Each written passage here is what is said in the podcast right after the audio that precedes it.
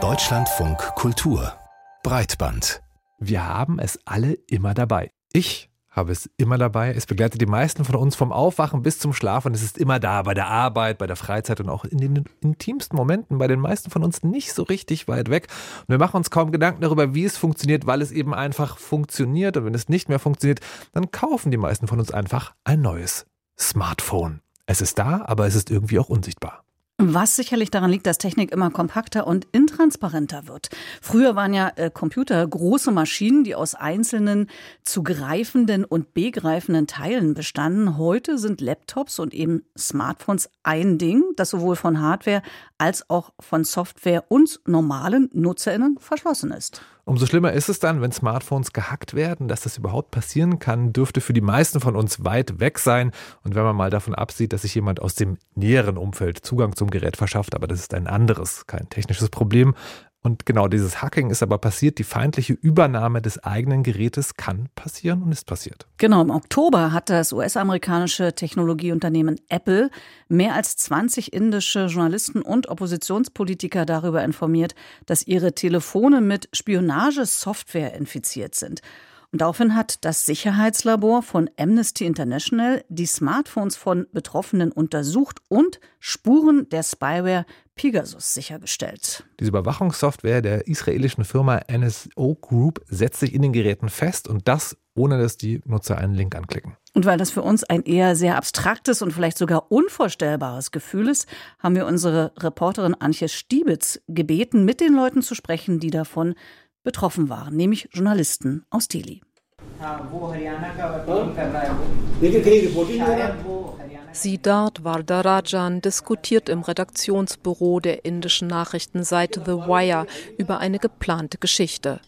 Der Journalist und Mitbegründer des regierungskritischen Newsportals ist seit 2018 bereits mehrfach ins Visier der Spionagesoftware Pegasus geraten und im November wieder.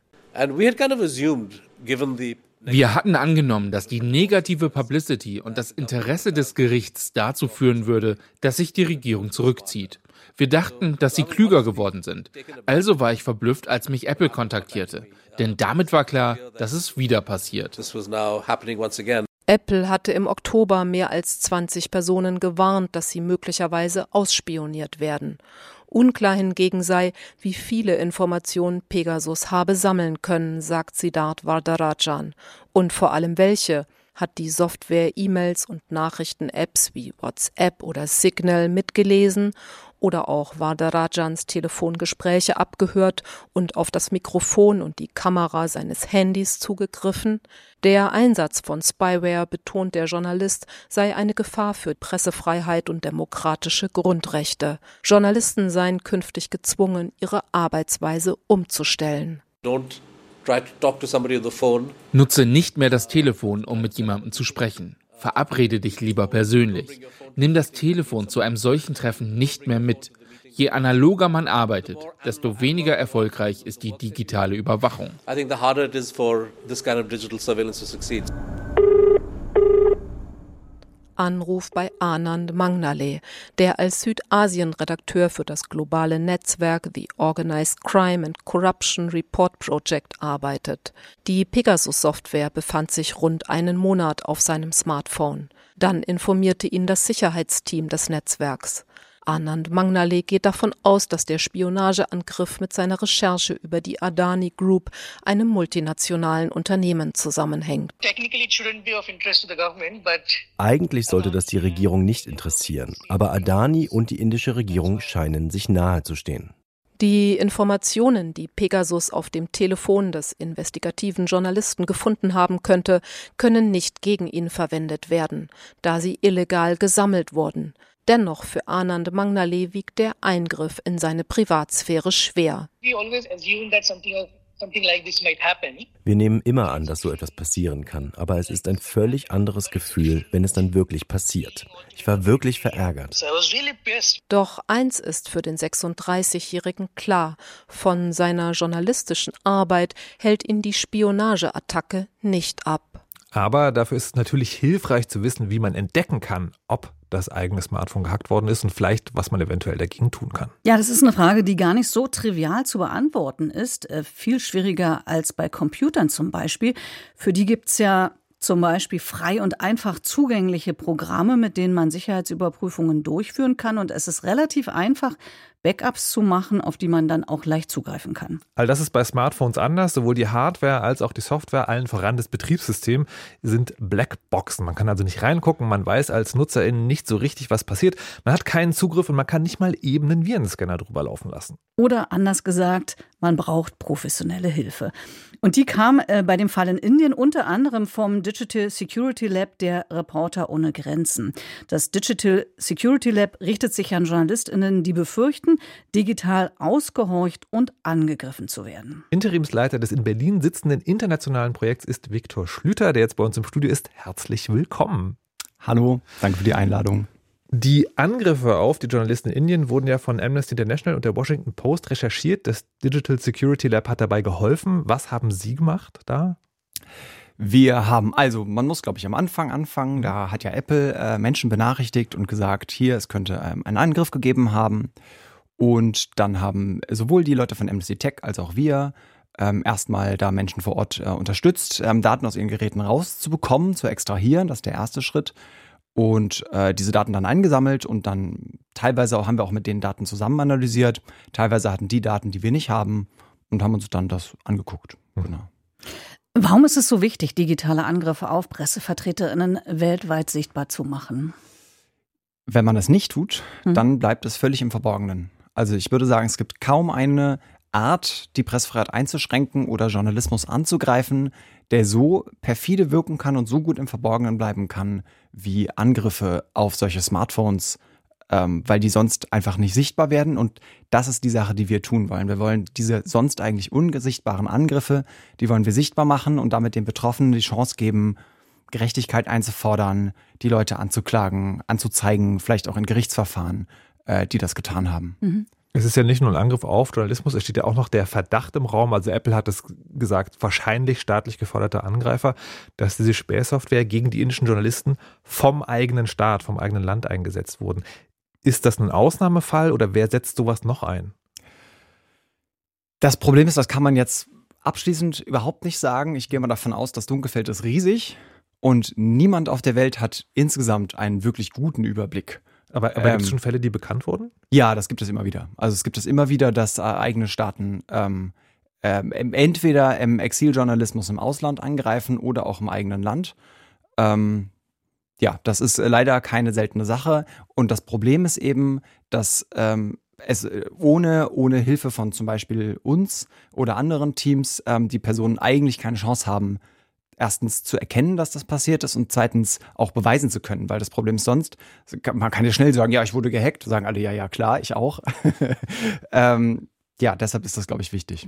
Wir haben jetzt hier das Beispiel aus Indien besprochen, unter anderem, aber wie sieht es eigentlich hier in Europa aus? Da haben wir den European Media Freedom Act, da wurde eigentlich gefordert und diskutiert, dass es verboten werden soll, komplett, dass man Spyware auf Smartphones installiert. Ist jetzt auch so halb verboten, aber es gibt immer noch ein Schlupfloch bei, mit Blick auf Sicherheitsinteressen der Länder. Also es geht noch. Wie ist die Situation in Europa aus Ihrer Sicht? Auch das kann ich jetzt natürlich sehr schlecht überblicken, weil wir auch da ausgehen, das Dunkelfeld ist riesig. Aber man muss nicht auf andere Kontinente gucken, hier aus Berlin, um solche Fälle zu finden. Zum Beispiel wurde Galina Timchenko, die Herausgeberin von Medusa, einem äh, russischen Exilmedium, einem russischen, weiß ich, Medium, ähm, wurde im letzten Februar, hat auch so eine Nachricht gekriegt ähm, von, ähm, ähm, hat auch im letzten Februar eine Nachricht gekriegt, dass sie von Apple ange, also dass sie vermutlich angegriffen mhm. wurde und ähm, das ist hier in Berlin passiert. Aber zu dem Zeitpunkt war sie in Berlin und auch da ist nicht ganz klar, welcher Staat das war. Man geht davon aus, die NSO Group sagt, sie verkaufen nur an staatliche Akteure. Das heißt, irgendjemand muss es gewesen sein. Aber ein großes Problem ist eben, dass man dadurch, dass es diese Firmen gibt, gar nicht weiß, welcher Staat hat das beauftragt. Hm, also in den Fällen, die wir jetzt alle gesprochen haben, ist es also, da stehen wahrscheinlich Staaten dahinter und Firmen, die darauf spezialisiert sind, so etwas zu machen. Das führt zu der Frage, sind es jetzt sozusagen nur ganz gezielte Angriffe, die auf einzelne, ganz ausgewählte Personen durchgeführt werden? Oder ist das aus einer Sicherheitsperspektive etwas, das kann eigentlich auch jedem von uns und auch in so einer Art Drive-by-Angriff, also ich kann zufällig auch gehackt werden auf dem Smartphone. Ist sowas auch möglich? Also ich würde sagen, in der aktuellen Situation gehe ich davon aus, dass das eher gezielt ist, mhm. weil das vermutlich, ich meine, wir kennen die Verträge nicht, mhm. vermutlich auch einfach immer jeweils Geld kostet. Das heißt, es muss einem Staat, einem Sicherheitsakteur erstmal das nötige Geld wert sein, um jetzt diese einzelne Person damit anzugreifen. Äh, also Geld im Sinne von viel Geld? Ich würde gerne diese Verträge sehen und dann okay. könnte ich dir das, könnte ich Ihnen das genauer sagen. Mhm. Aber ich, ich, würde mal Peilungen ausgehen von, also da sind meistens, wenn ein, ähm, ein Staat sowas einkauft, geht es schon um Millionenbeträge. Mhm. Wie viele Geräte damit dann jetzt konkret ähm, attackiert werden können, das ist natürlich auch wieder nicht ganz klar. Aber das ist keine Sache, also es, es geht nämlich um Centbeträge. Was wäre denn oder was sind eindeutige Zeichen, die als Indiz gelten können, dass mein Smartphone zum Beispiel infiziert ist? Wie kriege ich das mit? Ja, das ist ein großes Problem. Es wäre sehr schön, wenn es die gäbe. Und wenn es die gäbe, dann wüssten wir auch sehr viel besser, wie viele Smartphones tatsächlich angegriffen werden und wie groß das Problem ist. Dass äh, die Situation ist, dass die Unternehmen, die diese Software herstellen, die ähm, Handys angreifen, wie zum Beispiel die NSO Group, die geben sich natürlich sehr viel Mühe, dass das nicht so einfach möglich ist. Und deshalb sind alle Zeichen, bei denen man vielleicht intuitiv denken könnte, Sie würden darauf hinweisen, dass das eigene Handy kompromittiert ist, leider nicht aussagekräftig. Das ist weder meine Batterie geht schnell leer, noch mein Bildschirm hat sich eingefroren, als ich mein Handy benutzt habe. Letztlich hat man als betroffene Person eigentlich keine Chance, es sei denn, man wendet sich an ein, an ein Team wie zum Beispiel an uns. Das heißt, äh, wenn ich potenziell in Gefahr bin, macht das ja die Sache noch so ein bisschen paranoider und sie geben ja auch Vorträge oder halten Vorträge dazu oder geben auch Workshops dazu, wie man selber herausfinden kann, ob jemand Spyware auf einem Smartphone installiert hat wir haben jetzt sozusagen nicht die zwei Stunden Zeit oder wie viele Stunden auch immer das dauert, um es wirklich zu lernen, aber ganz kurz, wie geht das? Also wie geht, es scheint ja doch noch einen Weg zu geben zwischen das Smartphone ist eine komplette Blackbox und es gibt ein einfaches Programm, was ich nur klicken muss. Wie macht man sowas? Ja, also ähm, wie Sie schon am Anfang richtig gesagt haben, ist der Unterschied zu Computern ist, dass man dem Smartphone nicht sagen kann, hallo, ich hätte gerne alle deine Daten. Bei einem Computer kann man die Festplatte ausbauen und dann kann man, wenn sie verschlüsselt war, kann man sie entschlüsseln und dann kann man sich angucken, was da drauf ist und hat eine einigermaßen gute Wahrheit von was auf diesem Gerät ist. Das ist bei Smartphones anders. Es gibt aber trotzdem auf beiden verbreiteten Betriebssystemen, Android und iOS, gibt es äh, sogenannte Diagnoseinformationen, die man aus dem Gerät ziehen kann. Ähm, und da gibt es Backups. Und ähm, aus diesen, also mit diesen Daten, da kriegt man ähm, einen einigermaßen guten Überblick, was auf diesem Gerät passiert ist in der Vergangenheit. Und das äh, erlaubt es einem äh, besser nachvollziehen zu können, äh, was da passiert ist. Und dann kann man anhand von diesen Sachen gucken, ob vielleicht Spionagesoftware, die in der Vergangenheit auf diesem Gerät aktiv war, irgendwo Spuren hinterlassen hat. Und das ist der Weg, ähm, wie, man, wie man auf solche Sachen treffen kann. Und ähm, das habe ich auch in einem Vortrag neulich erklärt. Wir unterscheiden da zwischen Primär- und Sekundärfunden. Bei Primärfunden, da muss man wirklich zeigen können, okay, wo kam die Spyware her, von wem kommt sie und ähm, welche Spuren hat sie hinterlassen. Und wenn man solche Fälle kennt, dann kann man auch teilweise, wenn man nur kleinere Spuren findet, die aber ganz eindeutig zuordnen kann und klar beweisen kann, diese Spur kann nicht von einem normalen Gebrauch des Geräts kommen, dann kann man auch damit nachweisen, dass Spionagesoftware auf dem Gerät war. Und wenn ich jetzt Vorsorge treffen will, da sagt man ja immer, äh, Updates ist wichtig, Backups sind wichtig. Äh, kann man noch mehr machen, um äh, Vorsorge zu treffen? Ja, ich glaube, also eigentlich nicht, aber vielleicht muss man diesen Punkt mit den Updates nochmal stärker äh, ausführen, ähm, weil das ist, ich würde mal sagen, die Sache, die größtenteils falsch läuft. Es laufen so viele Menschen mit einem Android-Gerät rum, was keine Sicherheitsupdates mehr kriegt. Und das ist, muss man sagen, eigentlich recht gefährlich. Denn ähm, sobald Geräte keine Sicherheitsupdates mehr kriegen, ist dann ein Sicherheitsupdate, wenn es ein weiteres gäbe oder eine Sicherheitsschwachstelle gefunden wird, die bleibt halt offen. Das heißt, die können dann alle Leute angreifen. Und das passiert recht häufig, dass es für Android-Geräte, die Menschen noch viel benutzen, einfach bekannte Schwachstellen gibt, die man einfach so angreifen könnte und ähm, das kann man sich vorstellen wie das Pflaster. Das ist so, für jede Art von Mückenstich, den man verhindern möchte, gibt es eine Art von Pflaster. Und dann wird aber für, für diese Art von deinen Arm, werden diese Pflaster nicht mehr hergestellt mhm. und dann hat man keine Chance, sich dagegen zu schützen. Und das natürlich aus einer Nachhaltigkeitsperspektive absolut traurig. Aber diese Geräte sollte man nicht mehr benutzen. Ähm, und immer, immer darauf achten, äh, dass man alle verfügbaren Sicherheitsupdates installiert hat, weil äh, sonst macht man es tatsächlich Menschen äh, viel zu einfach, das anzugreifen. Und ähm, dann äh, kann man vielleicht noch kurz erklären, also eigentlich einen richtig guten Schutz bieten nur auf iOS gibt es den sogenannten Blockierungsmodus auf Deutsch. Den empfehlen wir. Und in der Android, im Android-Universum ähm, gibt es äh, von Google Nexus Handys, die mit Graphene OS. Das sind eigentlich die einzigen zwei Optionen, ein Smartphone zu benutzen, wo wir sagen, das, das hat ein einigermaßen akzeptables Schutzniveau. Das heißt, JournalistInnen müssen immer auf dem Laufenden bleiben, nicht nur inhaltlich, sondern auch technisch, hat uns Viktor Schlüter gerade erklärt, Interimsleiter des Digital Security Lab von Reporter ohne Grenzen. Vielen Dank. Danke. Gerne, danke.